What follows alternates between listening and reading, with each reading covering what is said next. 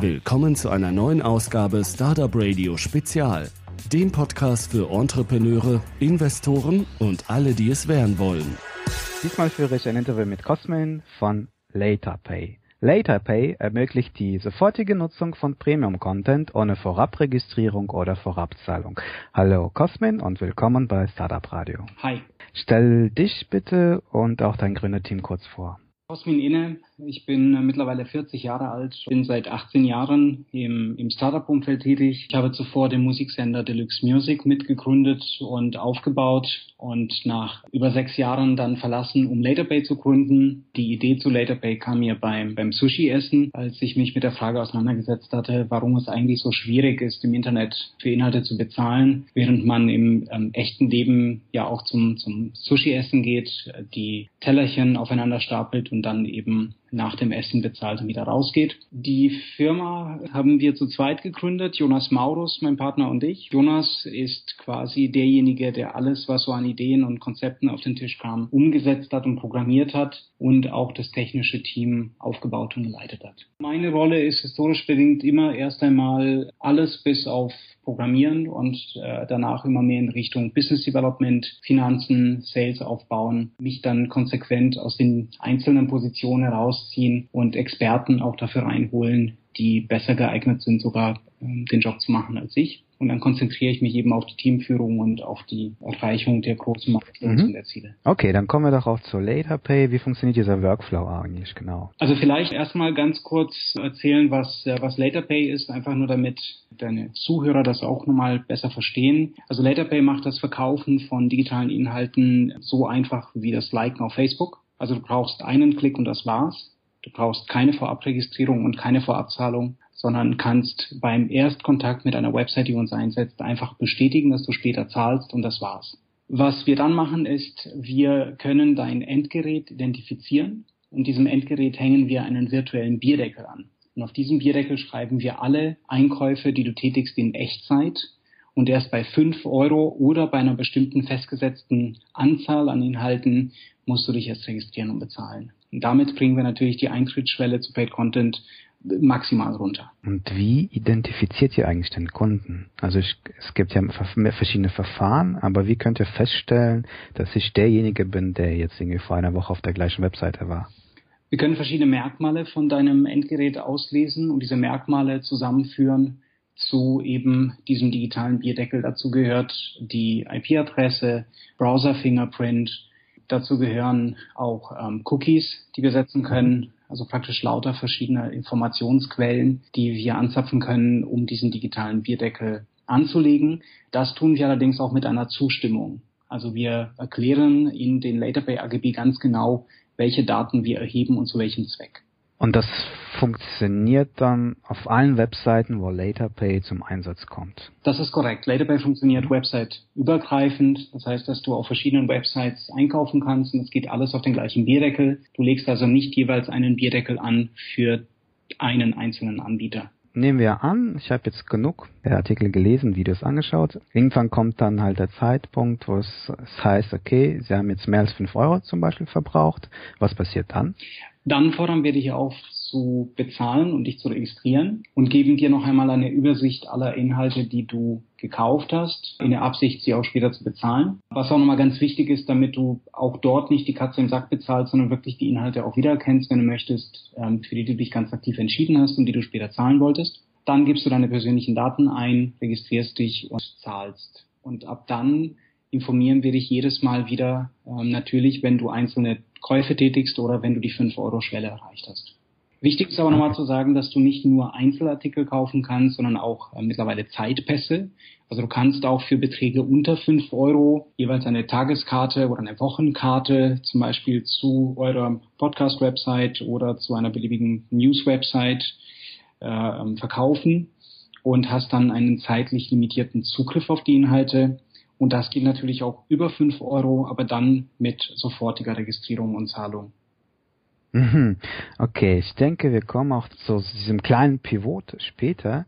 Zuerst würde es mich interessieren, wie sah eigentlich so der Prozess von der Ideenfindung bis zum ersten Produkt aus? Der allererste Schritt war, dass ich äh, damals, als, als ich auf diese Idee gekommen bin, mich zurückgezogen habe für ein paar Tage. Ähm, ich bin in die Berge gegangen und habe mir das Ganze mal für mich so weit durchdacht und überlegt, dass ich in der Lage war, sowohl mit Freunden als auch mit, mit Leuten aus meinem Netzwerk zu sprechen, wohlwissend, dass ich fest genug im Sattel sitze, um mir diese Idee nicht wieder äh, quasi zerreden lassen zu können. Also für mich ist immer wichtig am Anfang, mich mit einer Idee so auseinanderzusetzen, dass ich für mich beschlossen habe, dass es funktionieren kann. Und dann spreche ich erst mit den, äh, mit den Leuten in meinem Umfeld, bin da sehr schnell mit dem Jonas zusammengekommen und so standen wir da mit, mit zwei Mann und einer coolen Idee haben einen Prototypen gebaut. Mit diesem Prototypen sind wir sowohl auf unseren Business Angel, auf unseren ersten zugegangen, als auch auf die ersten Kunden. Und so hat sich die Finanzierung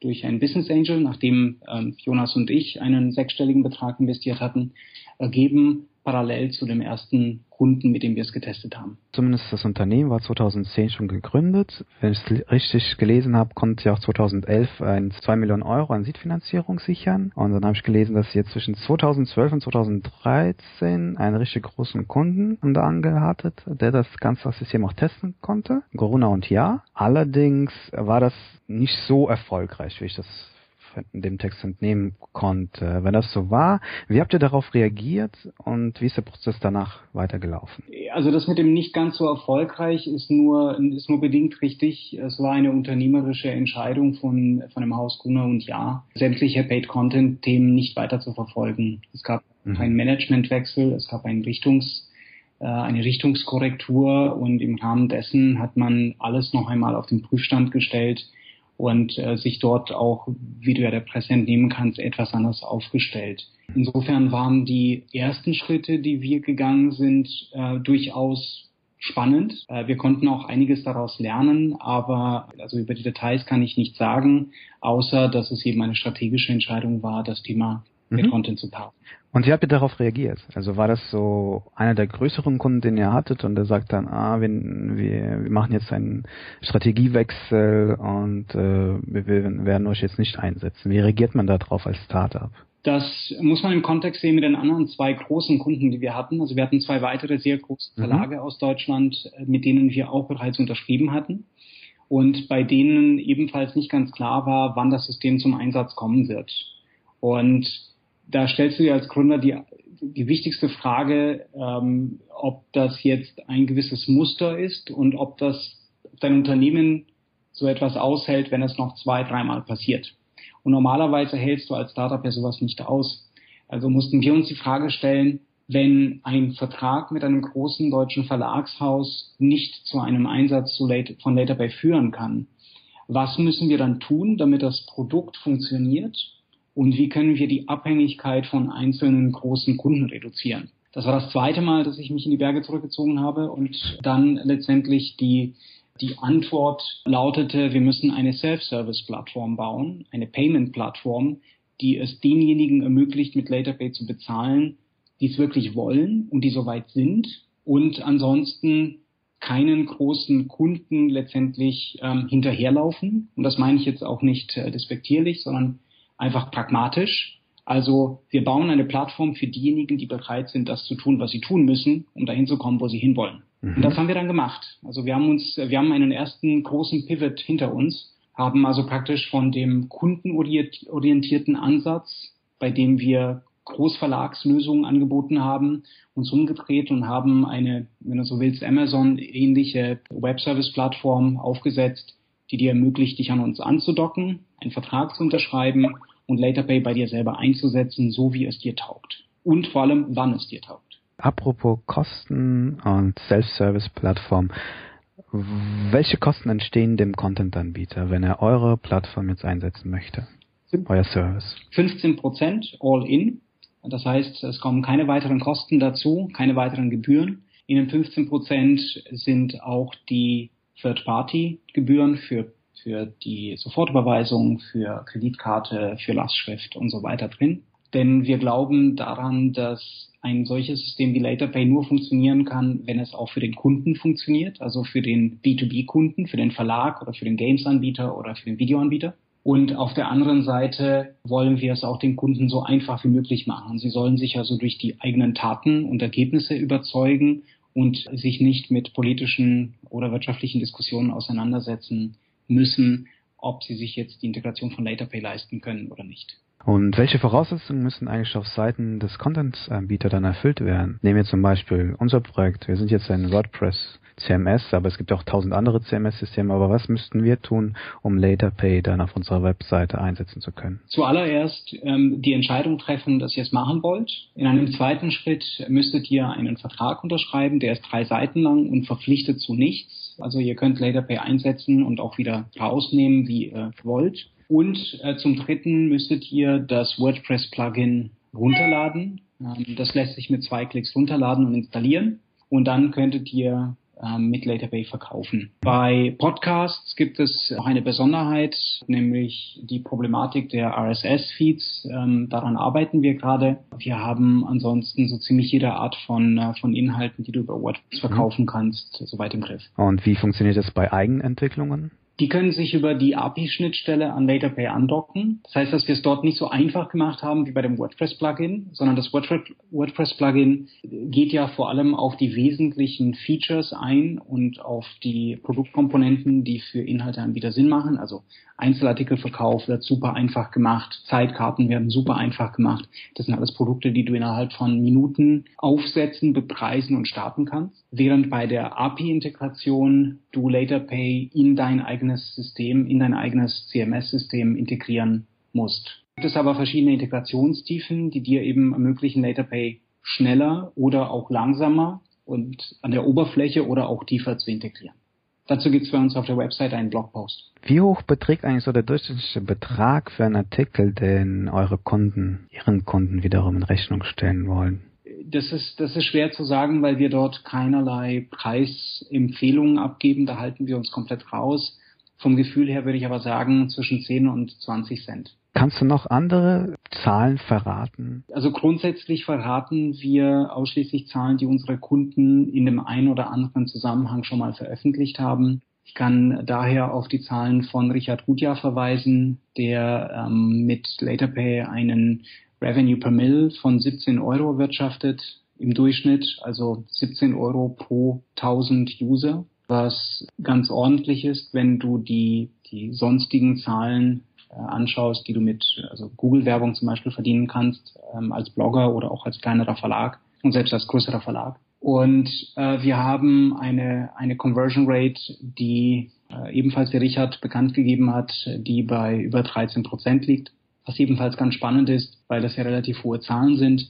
Und das bestätigt, dass der User durchaus bereit ist zu bezahlen, wenn er die Teaser-Inhalte lesen kann, wenn er also in den Inhalt reingehen kann, gucken kann, was man ihm dort anbietet und erst danach sagt, ja, ich will den Rest dieses Artikels äh, haben und auch später dafür zahlen. Kannst du Tipps anderen Startups mit auf den Weg gehen in Bezug auf die Akquise von Neukunden? Also ihr habt ja am Anfang erstmal angefangen, so große B2B-Kunden äh, zu gewinnen. Dann habt ihr festgestellt, okay, es macht vielleicht Sinn, einen kleinen Schwenk zu machen, dass wir die Plattform allen öffnen. Jeder kann sich registrieren, aber trotzdem müssen ja die Kunden oder die Blogger auf euch aufmerksam machen. Welche Tipps kannst du da mit auf den Weg geben? Also das Wertvollste, was ich mitgeben kann, ist, dass man sich ein, zwei oder drei Kunden suchen sollte, mit denen man die ersten Schritte geht.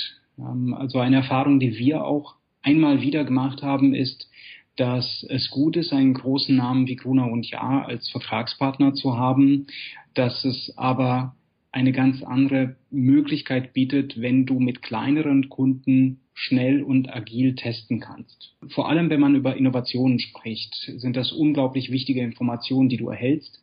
Und die bekommst du nur, wenn du testen kannst. Und fürs Testen brauchst du Partner, die gewillt sind, verschiedene Möglichkeiten auszuprobieren. Und das Tolle ist, dass wenn du das am kleinen Beispiel geschafft hast, die größeren Anbieter sehr wohl in der Lage sind, sich das anzuschauen und zu skalieren und sich zu überlegen, was das denn für sie bedeutet. Also es hat einfach Early Adopter Charakter und kann eben dazu führen, wie auch in unserem Fall, dass du damit die größeren Kunden einfacher und schneller bekommst. Okay, bevor wir zu der persönlichen Fragerunde kommen, gibt es ein Thema, was ich noch nicht angesprochen habe, du aber gerne erwähnen möchtest?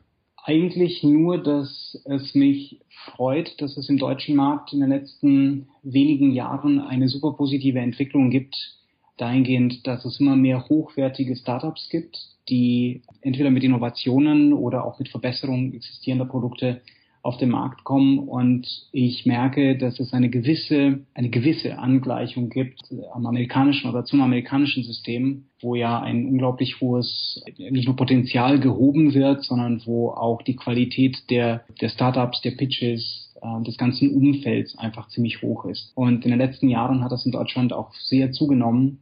Und das stimmt mich auch sehr zuversichtlich, dass man mit Innovationen wie zum Beispiel LaterPay, aber auch mit, mit anderen, die im Umfeld im Startup-Umfeld entstehen, äh, einiges bewegen kann.